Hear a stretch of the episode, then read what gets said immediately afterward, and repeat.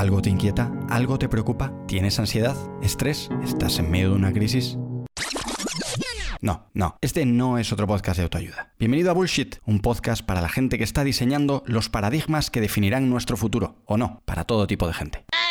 Mi nombre es Lucas García y no, no soy CEO en Lucas García. En el episodio de hoy voy a hablar sobre marca personal, personal brand, branding, ING, un concepto que está cambiando el mundo tal y como lo conocemos, o al menos el mundo de los gurús. Antes de nada, decir que que alguien tenga éxito con su marca personal no le hace legítimo para hablar de marca personal, le hace legítimo para hablar de su marca personal.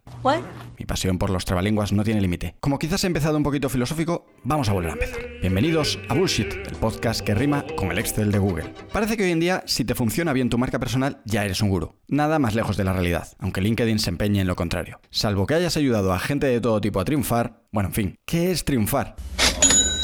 Eso irá en otro bullshit dedicado en especial y con cariño a todos los fans de Gran Cardone. Grant, si me estás escuchando, un fuerte abrazo.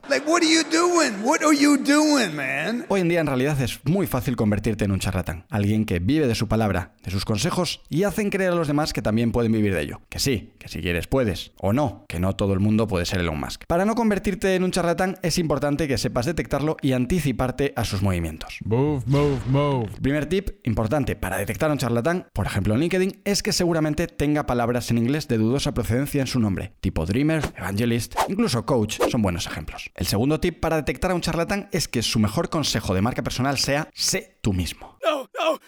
Un gran consejo y un pésimo consejo a la vez que está en todos los ebooks de todos los charlatanes de marca personal, o al menos todos los charlatanes de marca personal que se precien. Otro tip para detectar a quién no hacer caso es que hable de lo que ha ganado en un curso de 8 o 12 semanas, que de esto ya había hablado en otro episodio, la famosa mentoría conmigo. Hazte un favor, cuando visites una landing de este tipo, huye y borra las cookies. Sobre todo no te olvides de esto último. Y si tienes dudas, busca la plataforma de afectados por las cookies y les preguntas.